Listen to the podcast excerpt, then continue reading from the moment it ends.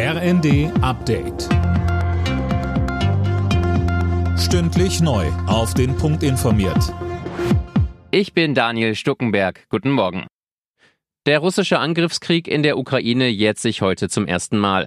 Am 24. Februar 2022 hatte Russlands Präsident Putin seine Truppen ins Nachbarland geschickt und einen schnellen Sieg erwartet. Doch die Ukraine stemmt sich nach wie vor dagegen. Der Militärexperte Wolfgang Richter sagte uns, wie es weitergehen könnte. Das ist der Blick in die Kristallkugel. Es gibt verschiedenste Szenarien, die man sich vorstellen kann. Das Wahrscheinlichste ist ein Abnutzungskrieg, der sich jetzt entwickeln wird mit Offensiven im Frühjahr. Ich glaube allerdings, dass die russische Offensive eher kommt. Ich glaube, dass die Ukraine gezwungen sein wird, möglicherweise doch die eine oder andere Verteidigungslinie zunächst einmal aufzugeben.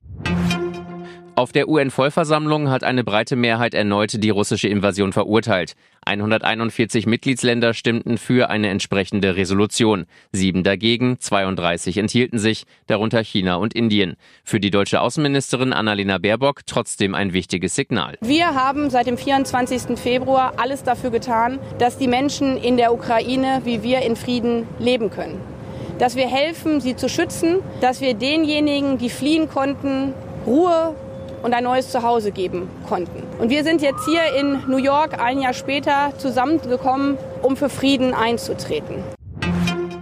China hat seinen angekündigten Friedensplan vorgelegt. In dem Zwölf-Punkte-Papier fordert Peking einen Waffenstillstand und Verhandlungen zwischen Moskau und Kiew. China hat den russischen Angriffskrieg allerdings bis heute nicht verurteilt.